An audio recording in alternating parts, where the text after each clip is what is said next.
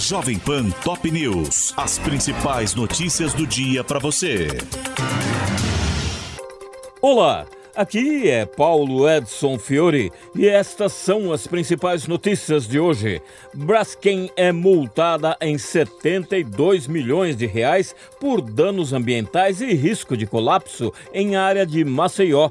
A autuação foi aplicada pelo Instituto do Meio Ambiente de Alagoas e refere-se à mina número 18, cujo solo afunda a uma velocidade de 0,22 centímetros por hora e já cedeu 1,89m 9 centímetros desde o final de novembro. Governo informa que Lula não irá à posse de Javier Milei na Argentina. A ausência foi confirmada pela Secretaria de Comunicação da Presidência, acrescentando que o chefe do executivo será representado na cerimônia pelo ministro das Relações Exteriores, Mauro Vieira. Lula retornou ao Brasil após oito dias de viagem internacional a países do Oriente Médio e Alemanha. O avião pousou no início da madrugada de hoje no Rio de Janeiro, onde o presidente participa da cúpula do Mercosul, último ato da presidência brasileira do bloco, que acontece no Museu do Amanhã. Nicolás Maduro edita lei para criar Estado da Venezuela em área da Guiana. A proposta inclui emissão de identidade à população de Essequibo e determinação para que a estatal de petróleo distribua licenças de prospecção de petróleo e gás e mineração na área da disputa. Alexandre de Moraes dá 48 horas para Facebook apresentar vídeo publicado por Jair Bolsonaro após os atos do 8 de janeiro. A decisão atende a pedido da Procuradoria-Geral da República contra descumprimento de determinações anteriores do próprio ministro do STF, que desta vez impôs multa diária de 100 mil reais caso a gravação não seja entregue. O ministro e colegas da primeira turma da corte negaram ontem a existência de vínculo trabalhista entre motoristas e empresa de aplicativo. Os magistrados foram unânimes em julgamento sobre decisão da Justiça de Minas Gerais, que havia reconhecido a relação trabalhista e vale para todas as plataformas de transporte de passageiros. Confrontos entre Israel e Hamas se intensificam no sul de Gaza. O grupo extremista relata as mortes de ao menos 10 soldados israelenses durante os ataques nos arredores de Khan Yunis. E o comandante das forças de Tel Aviv afirma ter sido o dia mais intenso desde o início da operação terrestre.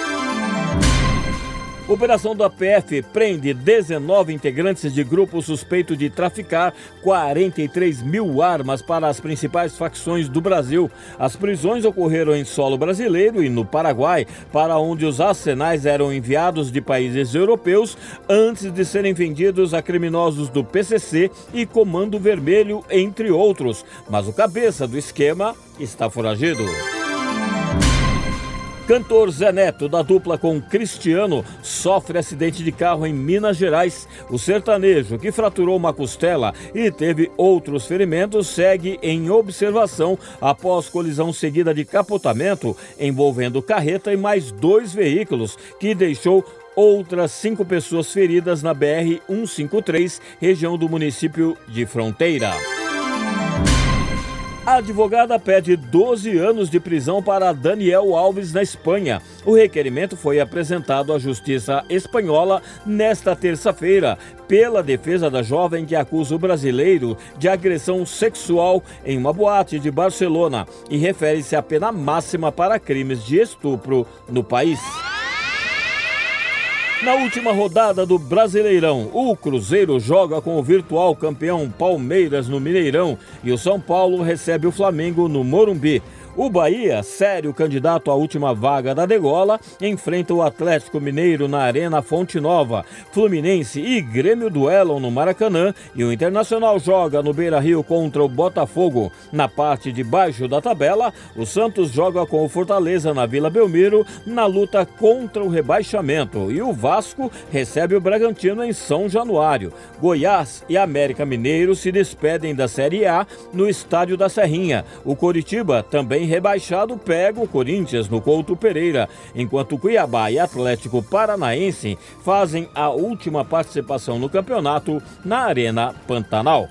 Este é o podcast Jovem Pan Top News. Para mais informações, acesse jovempan.com.br. Jovem Pan Top News. As principais notícias do dia para você.